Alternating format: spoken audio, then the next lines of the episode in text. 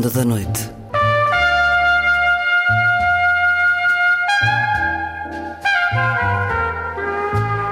Com Luís Caetano.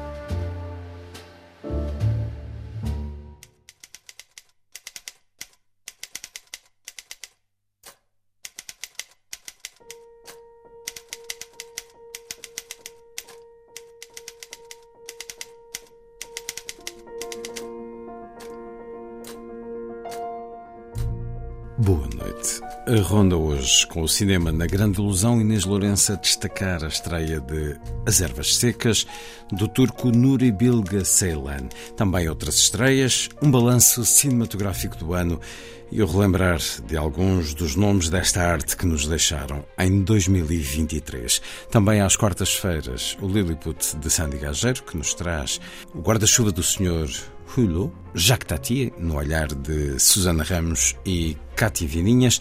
Na última edição, o Teatro Invisível, a história do teatro radiofónico, é uma nova edição na Glaciar do livro de Edward Street, um nome que marcou esta rádio.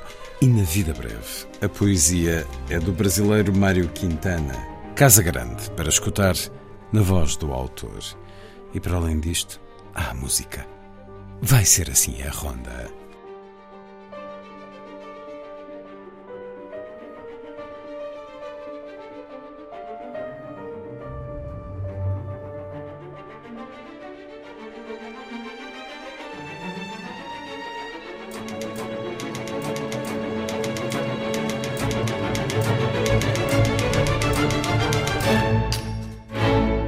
Música a começar. The Warning, de e por Don Shirley, compositor e pianista, filho de jamaicanos, nasceu em 1927 em Pensacola, nos Estados Unidos. Foi solista com as maiores orquestras clássicas norte-americanas. Morreu em 2013. Don Shirley com Ken Fricker e Judy Tutt.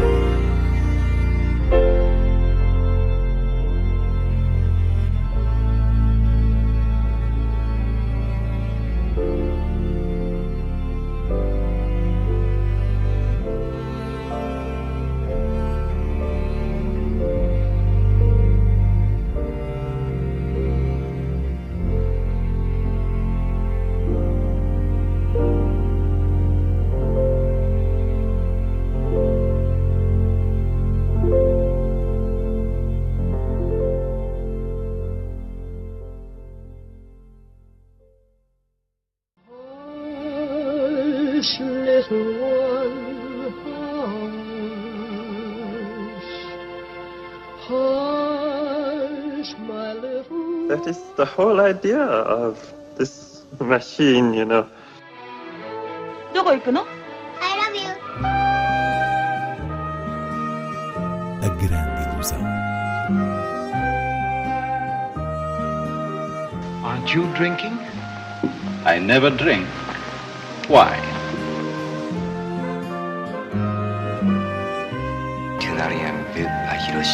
J'ai tout vu.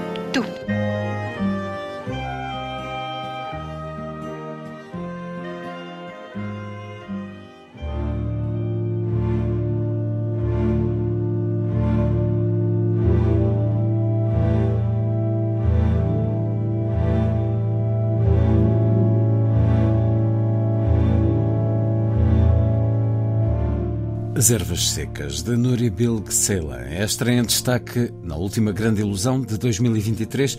Inês Lourenço, bom cinema turco para acabar o ano. Diria que é fechar o ano com chave de ouro. Nuri Bilge Ceylan é um daqueles cineastas que confirmam a sua marca autoral a cada novo filme e As Ervas Secas, apesar de ser tudo o que se pode esperar de um filme de Ceylan, do ponto de vista formal, deixa também espaço para a surpresa, no sentido em que o percurso da personagem principal não é aquele que facilmente se imagina.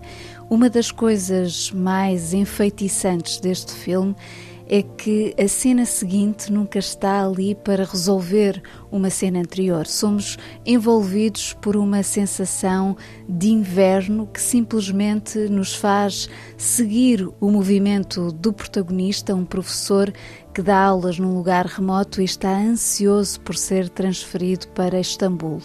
Nessa paisagem da Anatólia onde ele se encontra, um conjunto de situações vai definir uma espécie de aprendizagem interior. E de resto, o que importa em qualquer filme de Ceylan é de facto a psicologia humana nos mais ínfimos detalhes. É por isso que o seu cinema tem vindo a colocar cada vez mais a ênfase nos diálogos enquanto blocos de pensamento e, e de nuance emocional que nos permitem captar a interioridade das personagens. Aqui, mais uma vez, essa interioridade é indissociável da paisagem turca, neste caso a Anatólia, que além do mais é explícita matéria fotográfica, uma vez que o protagonista também é um fotógrafo amador, ou seja, entre as imagens fixas e o movimento interior, as ervas secas é mais uma prova da mestria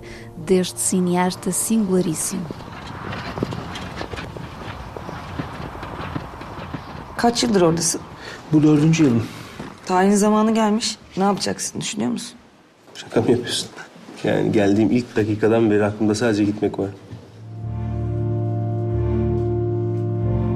Hem akıllı kız sonra bayağı. Kafası da çalışıyor. Resim mesim yapıyor. Madem bu kadar iyi, sen niye şey yapmıyorsun?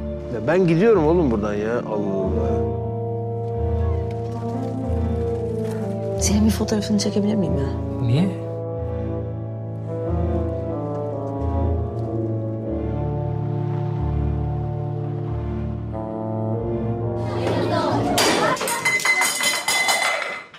Bana bakın o küçük beyinlerinize birkaç şey girsin diye uğraşıyorum buradan.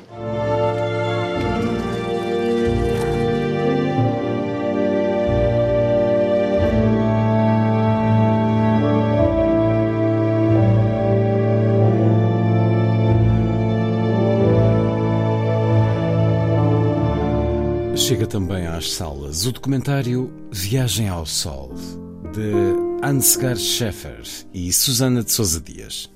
Na linha do que tem sido o trabalho documental de Susana de Sousa Dias, este Viagem ao Sol constrói-se a partir de imagens de arquivos familiares que, no fundo, contam a história das crianças austríacas acolhidas por famílias portuguesas no período pós-Segunda Guerra Mundial, sob o efeito dessa hum, circunstância traumatizante. Portanto, é um filme que assenta nos testemunhos de uma específica migração centrada num grupo etário exposto a um conflito bélico e no seu tratamento do arquivo visual e do som Viagem ao Sol acaba por se traduzir numa cuidadosa reflexão sobre um certo passado, desde logo português, já que estas narrativas ou experiências individuais que nos chegam aqui pela voz em off dos homens e mulheres que foram essas crianças funcionam como janelas para uma realidade não propriamente contemplada pelos livros de história. E claro, é um documentário que, pelo contexto que aborda e pela sensibilidade com que o faz, estabelece com o presente uma correspondência profunda. Nós saímos em silêncio. E só reagíamos quando nos chamavam por um nome. Wir waren dort aufgereiht wie Zinnsoldaten. Ne? Haben, hatten, hat nur mal gefällt, halb acht. Ne? Und da sind sie gekommen, die will ich, die will ich, die will ich. Ne? Und jeder ist dann mit dem Kind gegangen. Ne? Como já é tradição, chegamos a esta altura e relembramos os melhores filmes, para além das personalidades do cinema que nos deixaram ao longo de 2023. Muito brevemente, o balanço que faço do ano cinematográfico é bastante positivo. É um ano de revelações, como Maestro de Bradley Cooper, um ator realizador que realmente alcançou outro nível artístico com este título, pode ser visto agora na Netflix. Ainda Trenquelaucan, filme da Argentina Laura Citarella, que já está disponível na Filmin, After Sun, primeiríssima obra da escocesa Charlotte Wells, também na Filmin, e depois, além das revelações ao cinema dos veteranos, como Assassinos da Lua das Flores de Martin Scorsese, Dias Perfeitos de Wim Wenders, ambos em sala ainda, O Sol do Futuro de Nani Moretti na Filmin, ou de um cineasta da minha predileção, Christian Petzold, Céu em Chamas. A lista é maior, mas vou só referir mais um, Tar, de hum, Todd Field, que faz uma boa dupla com o maestro de Bradley Cooper. Dentro deste balanço positivo, importa não esquecer também que foi um ano de grande cinema do passado. estou a falar da integral da realizadora japonesa Kinuyo Tanaka, da terceira edição dos Mestres Japoneses Desconhecidos, dos filmes estreados de Maurice Pialat e Ozu, enfim, uma riqueza de clássicos que trouxeram vitalidade ao panorama das salas. E esse gesto de recuperação é louvável.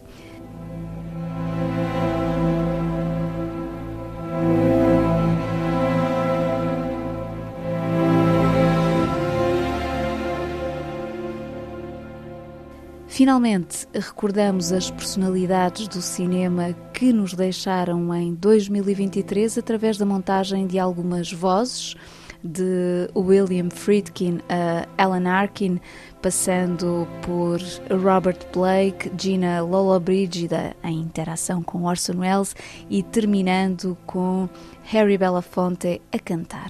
Uma forma de nos despedirmos do ano e de deixar votos de boas entradas.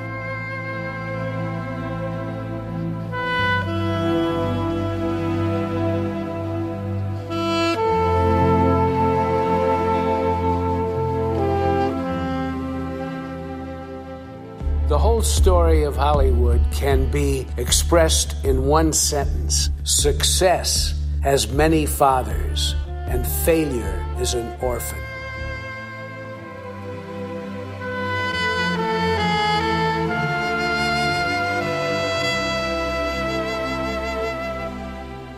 Non vorrei far la fine di tante povere attrici che muoiono in miseria. Do you think all actors die in misery and poverty?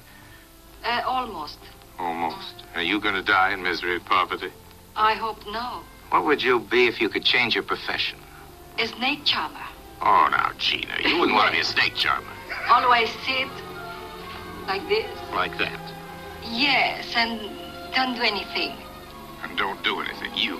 Just lolling around with a lot of snakes? Oh, Gina, I can't see you in a sideshow, an ambitious girl like you. Oh, if I were not more ambitious, it would be the end of me.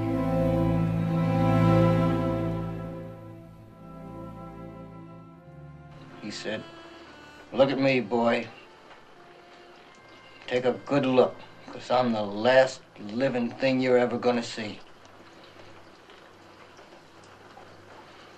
And he pulled the trigger. But the gun wasn't loaded. He began to cry. All like a kid. I went for a long walk. When I got back, the place was dark. The door was locked. All my stuff was piled outside in the snow where he threw it. I walked away and never looked back. I guess the only thing I'm gonna miss in this world is that poor old man hopeless dreams.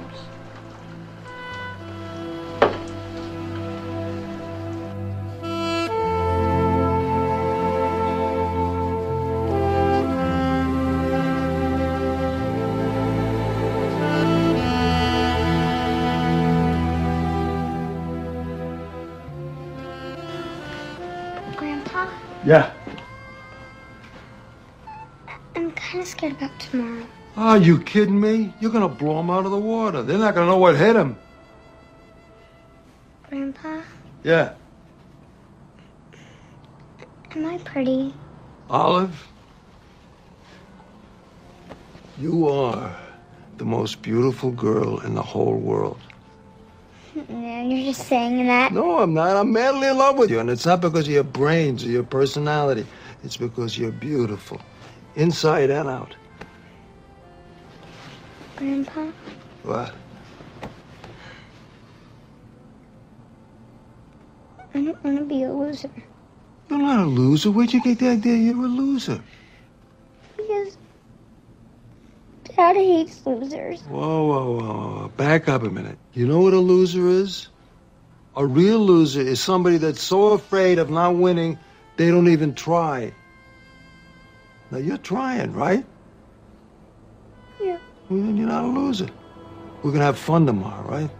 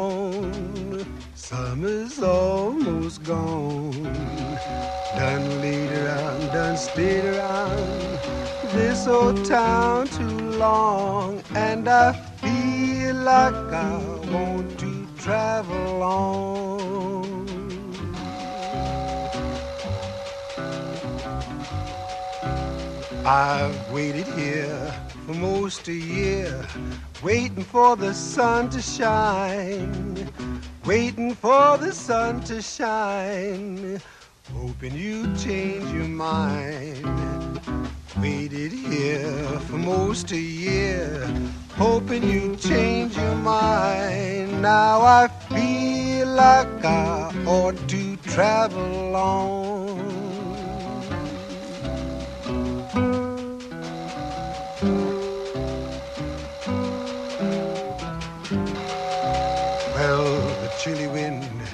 Will soon begin. I'll be on my way. Gone alone someday. Going home to stay. Chilly wind will soon begin. I'll be on my way. Cause I feel like I want to travel on.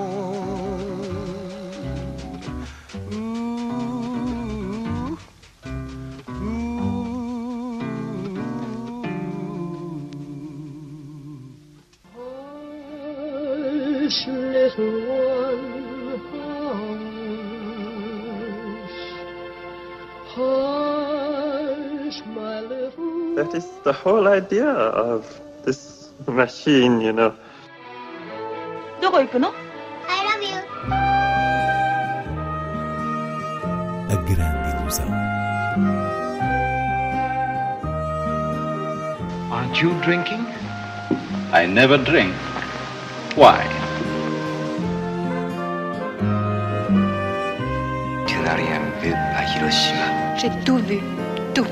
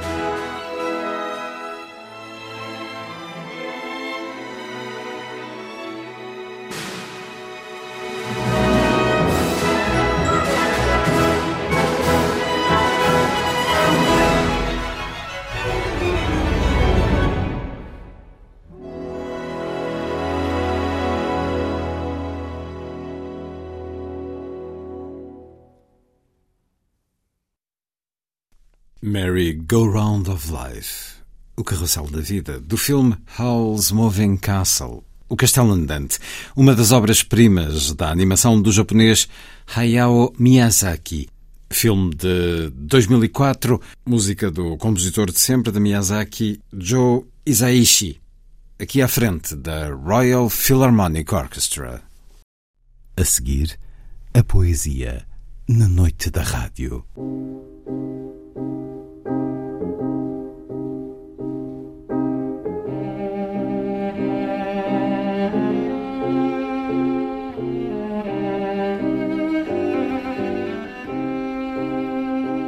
A vida breve.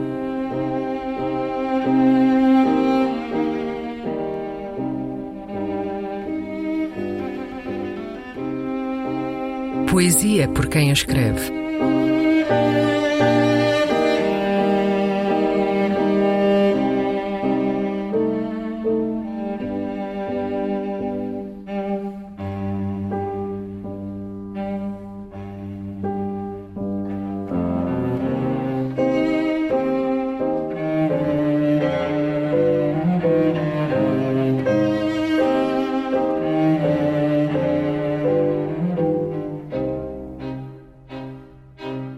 A Casa Grande, um poema do brasileiro Mário Quintana.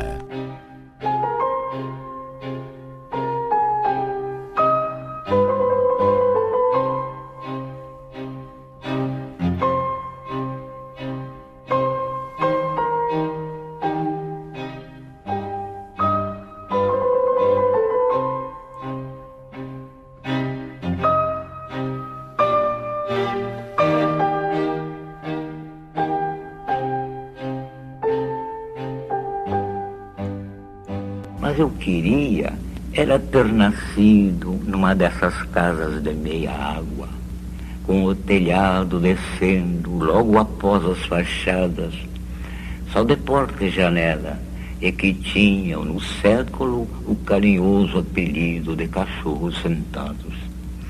Porém, nasci em um solar de leões, escadarias, corredores, sótãos, porões, tudo isso não pude ser um menino da rua Aliás, a casa me assustava mais do que o mundo lá fora. A casa era maior do que o mundo. E até hoje, mesmo depois que destruíram a Casa Grande, até hoje eu vivo explorando os seus esconderijos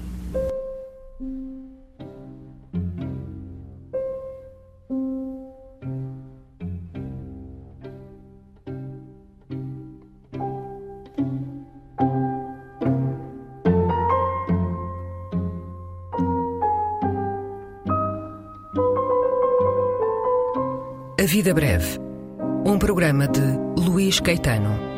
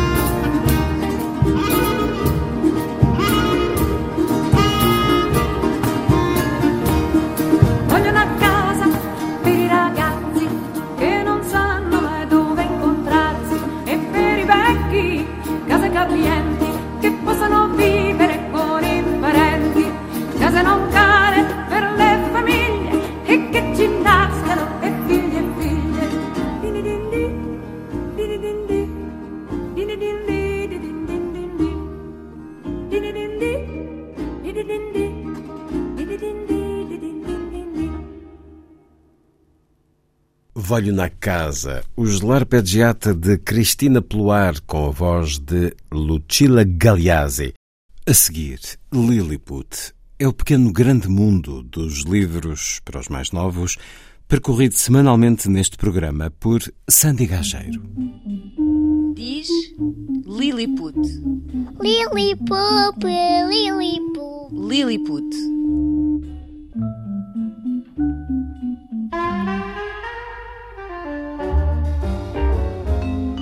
Chama-se o guarda-chuva do Sr. Ulô. É a sugestão desta semana. Um chapéu especial que abriga não apenas do mau tempo, mas também de pensamentos cinzentos, por vezes para os afastar, basta um encontro de velhos amigos na rua com dois ou três dedos de conversa ou mesmo uma mão cheia de coisas para contar. A figura do Sr. Ulô é uma figura acarinhada por várias gerações, por pessoas muito diferentes, uma criação de Jacques Tati a que não conseguimos ficar indiferentes. É um livro inspirado no cinema que apelou à autora Susana Ramos, que estudou filosofia e que mais tarde fez um mestrado em literatura e cinema. É editora e autora de quatro livros infantis.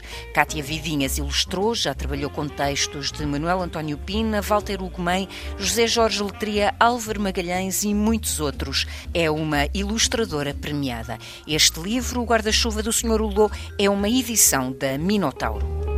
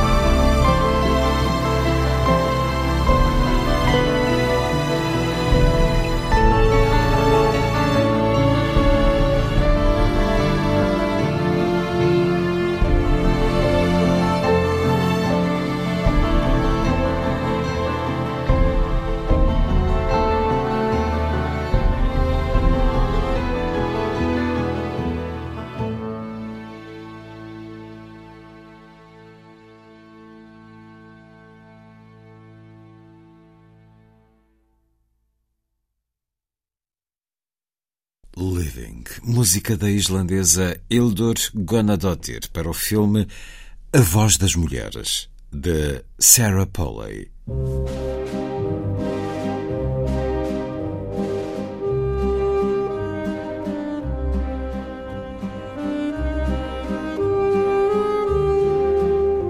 Última edição. Um programa de Luís Caetano.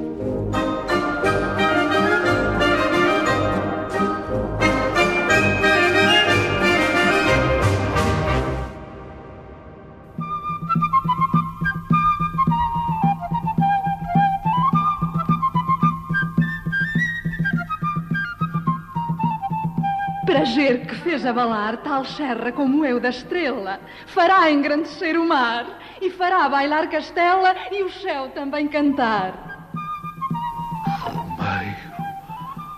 Romeiro, quem és tu? Ninguém. Ser ou não ser? Eis a questão.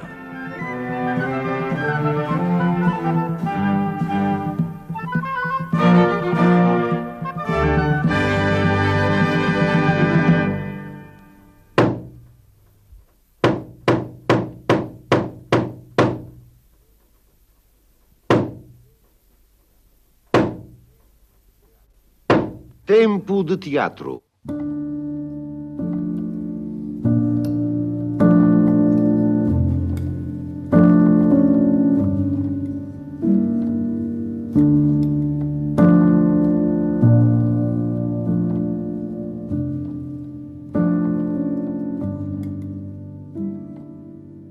Com o olhar fixo, os ouvidos atentos, a expressão do rosto sorridente ou tensa o espectador do Teatro Invisível teve em casa a recriação dos romances que já lera, o teatro que nunca vira, a emoção de novas histórias que faltavam ao seu dia a dia, muitas vezes monótono.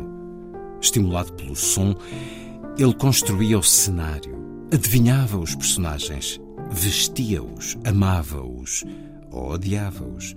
E porque esse ato criativo pertencia ao seu mundo interior, participava da ação, vivia os acontecimentos.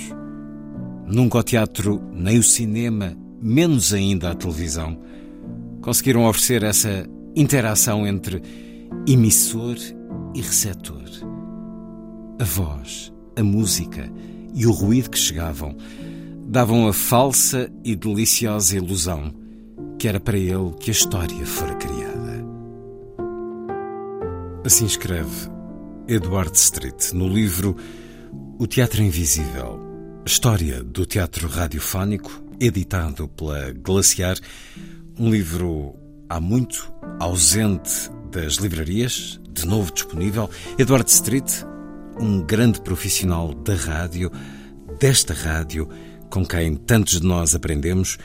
Ele deixou-nos em 2006, mas ao longo de décadas foi responsável entre outros programas, pela realização de centenas de folhetins, teatros e programas dramatizados, um contributo marcante para a história do teatro radiofónico no nosso país. O teatro na Antena 2.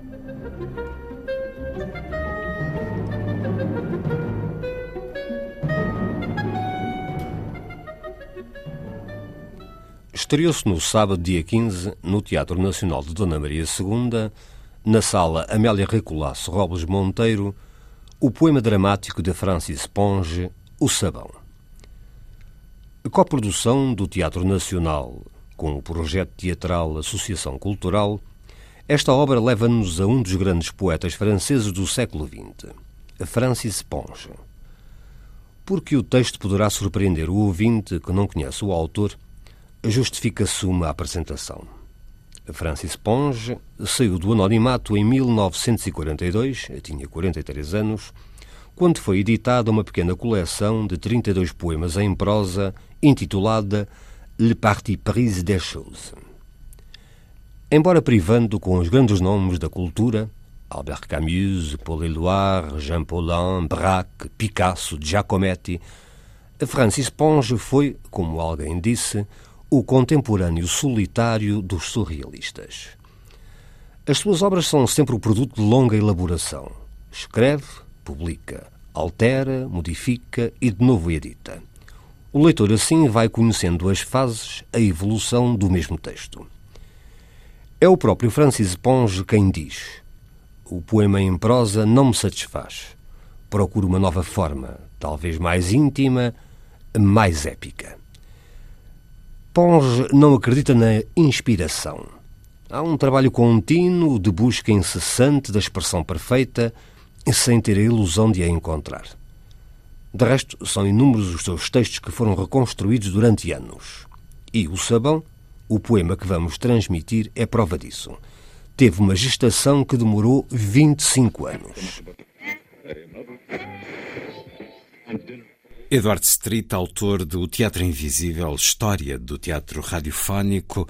A nova edição deste livro foi apresentada pelo ator João Carvalho, também pelo editor da Glaciar, Jorge Reis Sá, Planeta Maria, em representação da família, e pelo profissional da rádio e televisão, Júlio Isidro. Esta obra é notável porque não se limita, e esta expressão, obviamente, entre aspas, não se limita a falar do teatro radiofónico e da importância que ele teve e que poderá continuar a ter, se quiserem que tenha. Ele, de alguma maneira, faz um relato extraordinário da história da própria rádio e é isso que eh, todos nós deveríamos, nós que trabalhamos nestas coisas, deveríamos ler porque não há presente nem futuro sem este passado. E ele deve ter feito uma pesquisa para além das suas experiências pessoais, deve ter feito uma pesquisa absolutamente aprofundada e rigorosa eh, para eh, fazer as referências que aparecem no livro. E algumas referências são absolutamente eh, intransponíveis. Não só na forma como ele relata o nascimento e a evolução da rádio, mas também o contexto social, político, em que a, a nossa rádio foi crescendo. E eu penso que isso é muito importante porque ele nunca larga mão uh, do país em que nós vivíamos. E, portanto, quer dizer, toda a história, toda a história da rádio se prende naturalmente com a história de um país. É o grande relato. É grande história relato. está por fazer, esta parte está feita por, enfim, parcialmente feita, eu, histórias que são infinitas, mas a história da rádio em Portugal está muito por fazer, falando eu com o homem da rádio também. Eu, eu devo dizer que há, mais livros sobre a rádio. Naturalmente. Uh, a conjunção desses livros já fazem um pouco da história. Substancial ou nem por isso? Não, uma parte substancial, eu penso que apesar de tudo. Mas de qualquer das maneiras, a rádio é uma descoberta constante. E eu creio que uh, na nossa estação, na RTP, nós temos um arquivo que é um mar profundo de conhecimentos que deveríamos tentar fazer chegar à, à atualidade. E eu penso que se o fizermos, provavelmente a rádio também melhora, porque esta ideia de que o que é moderno é que é bom, eu ponho-lhe algumas reticências. Portanto, é importante nós sabermos o que é que se fez, em que condições é que se fez, porque é que se fez, contra quem é que se fez, uh, como é que se conseguiu sobreviver em termos radiofónicos, e há imensos nomes que, que se poderiam referir, mas bastaria falar do Igrejesqueiro e, da, e do trabalho notável que ele tem, porque se existem as extraordinárias entrevistas que ele fez a grandes personalidades da cultura, é porque ele as gravou em discos. Há discos, eu tenho vários discos, tenho três cotações com essas entrevistas. Mas, quer dizer, eh, de alguma maneira, todos os profissionais sentiam que havia necessidade de liberdade. E, mais ou menos, todos, todos foram tentando fazer alguma coisa, e eu, na geração seguinte, também, eu e os meus companheiros, fomos fazendo a mesma coisa. Portanto, eu acho que a rádio se constrói todos os dias. É preciso é arranjar maneira é que não se destrua todos os dias. O Teatro Invisível, em nova edição, com a chancela glaciar, à qual se juntou na apresentação Júlio Isidro e a quem agradeço ter estado na Antena 2. Muito obrigado.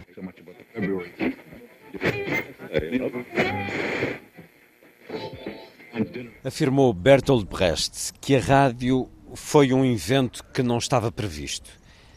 De facto, entre a descoberta de Marconi e o aparecimento das primeiras estações de radiodifusão, passaram-se duas dezenas de anos em que o brinquedo andou de mão em mão, divertindo os fanáticos pelos fenómenos elétricos. Depois tudo se passou como numa explosão. Compreendendo que a palavra e a música podiam percorrer longas distâncias num tempo ínfimo, a notícia, a reportagem, o disco e o espetáculo invadiram o espaço procurando as antenas que levavam às telefonias o espetáculo do som. O Teatro Invisível foi atrás e cresceu. Ganhou a maioridade nos anos 40, evoluiu e diversificou-se a partir da segunda metade do século XX. Foi aqui que nós emperramos. O teatro sempre foi apreciado e temido pelo poder, em qualquer país. Reflexo do passado ao espelho do presente, ele transmite, sem o distanciamento e a moldura que o cinema propicia, factos e emoções que facilmente saltam do palco para a plateia. Os personagens têm a nossa dimensão e revelam medos, sonhos e pecados que trazemos connosco. Ora, sendo a rádio o meio de comunicação intimista, em que a palavra e o silêncio rodeiam quem fala e quem ouve, nós, em Portugal, ficamos reféns de textos excelentemente interpretados, bem realizados, mas controlados. Um dos momentos do livro O Teatro Invisível, do meu companheiro de trabalho na Antena 2, Eduardo Street, em nova edição, editor da Glaciar. Jorge Reixá, bem-vindo uma vez mais à Antena 2. Este livro foi uma muito boa surpresa em 2006, quando o homem que mais sabia de teatro radiofónico no nosso país, ele chama-lhe o Teatro Invisível. Muitos nomes foram dados a esta forma de teatro através da rádio em 2006 saudámos esse surgimento. Os aplausos que escutam têm outra razão. Agora, depois de muitos anos sem o encontrarmos na livraria, está de regresso com a chancela glaciar. Razões para ter este livro agora no seu catálogo, Jorge Reis É um livro que me orgulha muito de ter publicado na Glaciar. Ele nasce de um uh, desafio que me foi lançado pela Sociedade Portuguesa de Autores, pela doutora Paula e pelo José Jorge Letria, eh, que quiseram apoiar mais uma vez, eh, já tinham apoiado a primeira edição, e quiseram apoiar mais uma vez este livro e lançaram-me o desafio de o fazer, pediram-me que, que, que, para eu ler e saber, e eu, eu, fiquei logo abismado com uma história que eu não conhecia, tenho que ser honesto. Uh, sabia da existência, claro, do teatro radiofónico, mas não sabia da riqueza que existe neste livro e que é a riqueza histórica da rádio em Portugal e do teatro invisível, como diz o Eduardo Estrita em Portugal. Por isso foi uma honra muito grande ter feito o livro. Corrigimos algumas coisas que na primeira edição estavam menos boas, uh, algumas gralhas, fizemos uma capa nova, uh, tentamos trazê-lo um bocadinho para 17 anos depois, porque tudo muda, não é? Mas, imagens aqui, há fotografias imagens, da época. fotografias da época. Fizemos o, o, o melhor trabalho possível. Também temos que agradecer na Glaciar à família, à Paula Street, à Cristina Street, que foram incansáveis na homenagem que queriam fazer ao pai. E que é uma homenagem merecidíssima no trabalho de bastidores que, que, que ele faz. Eh, repara, o editor é uma pessoa que está sempre dos bastidores, não é? Tu tens milhares e milhares de livros e dificilmente te lembras quem é que os pôs cá fora e quem é que quem é que quem é que nós citando o Mário Cesarini deu um diadema ao mundo, não é? Quem é que fez isso? E é um editor que é um realizador invisível, uma pessoa que está por trás. E esse foi sempre o trabalho do Eduardo, eh, notoriamente quando se lê este livro. É uma pessoa que possibilitou que aqueles atores que todos nós conhecemos pela voz e, pelo, e, pela, e pela cara, é claro, depois quando passam para a televisão e para o teatro mesmo, eh, que, que, apareçam, que surjam, que façam teatro radiofónico. Eh, por isso, para mim, ainda para mais pessoalmente, é uma fico muito feliz de estar associado a esta homenagem ao Eduardo nesta reedição e espero que as pessoas o adquiram e que, e que o leiam com, com gosto, porque é uma história maravilhosa do teatro em Portugal. É uma história que acompanha a própria história do país, a história das artes, sendo que o teatro radiofónico teve sempre uma identidade distinta, não era a pura gravação de uma peça de teatro em palco, era um trabalho próprio de dramaturgia e de interpretação que ao longo das décadas teve uh, diferentes momentos, altos e baixos. Eduardo Street acompanhou boa parte dessa história, uma mais clássica, porventura, outra já abrindo portas à contemporaneidade que hoje marca uh, o teatro radiofónico na rádio portuguesa. Ele existe, passa muito pela Antena 2, onde Eduardo Street deu uh, tantas provas de um trabalho inexcedível e marcante na história do teatro radiofónico. E agora, podemos voltar a ter essa história na edição da Glaciar, projeto também com o estímulo da Sociedade Portuguesa de Autores. Jorge Reixá, muito obrigado uma vez mais. Um abraço, Luís. Para ouvir ainda na apresentação de O Teatro Invisível, história do teatro radiofónico de Edward Street, em nova edição com a chancela Glaciar, na apresentação do livro, um certo do testemunho cheio de afeto deixado o planeta de Edward Street, Maria, em representação da família. Enquanto neta, tive a sorte de ter este avô, quem guardo muitas recordações de uma infância muito feliz, com uma presença muito forte no nosso dia a dia e que deixa muitas saudades. Mas, como diz o livro do Príncipezinho, que relembro hoje também por ter sido um livro que o meu avô me ofereceu e que me disse que eu podia ler em todas as fases da minha vida, aqueles que passam por nós nunca vão sós, deixam um pouco de si e levam um pouco de nós. E para não me alongar mais, termino com as palavras de Carmen Dolores, Eduardo Street, aquele a quem ficamos a dever os últimos momentos do teatro na rádio, pela sua paixão, pelo seu espírito empreendedor, pelo seu entusiasmo. Sem o Street, há muito que o teatro radiofónico teria deixado de existir.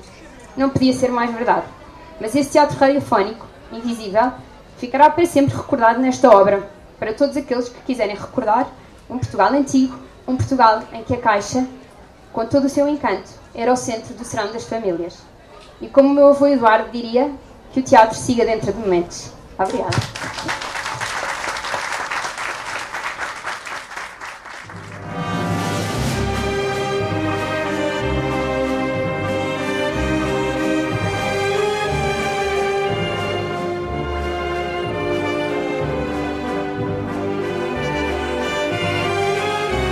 Última edição.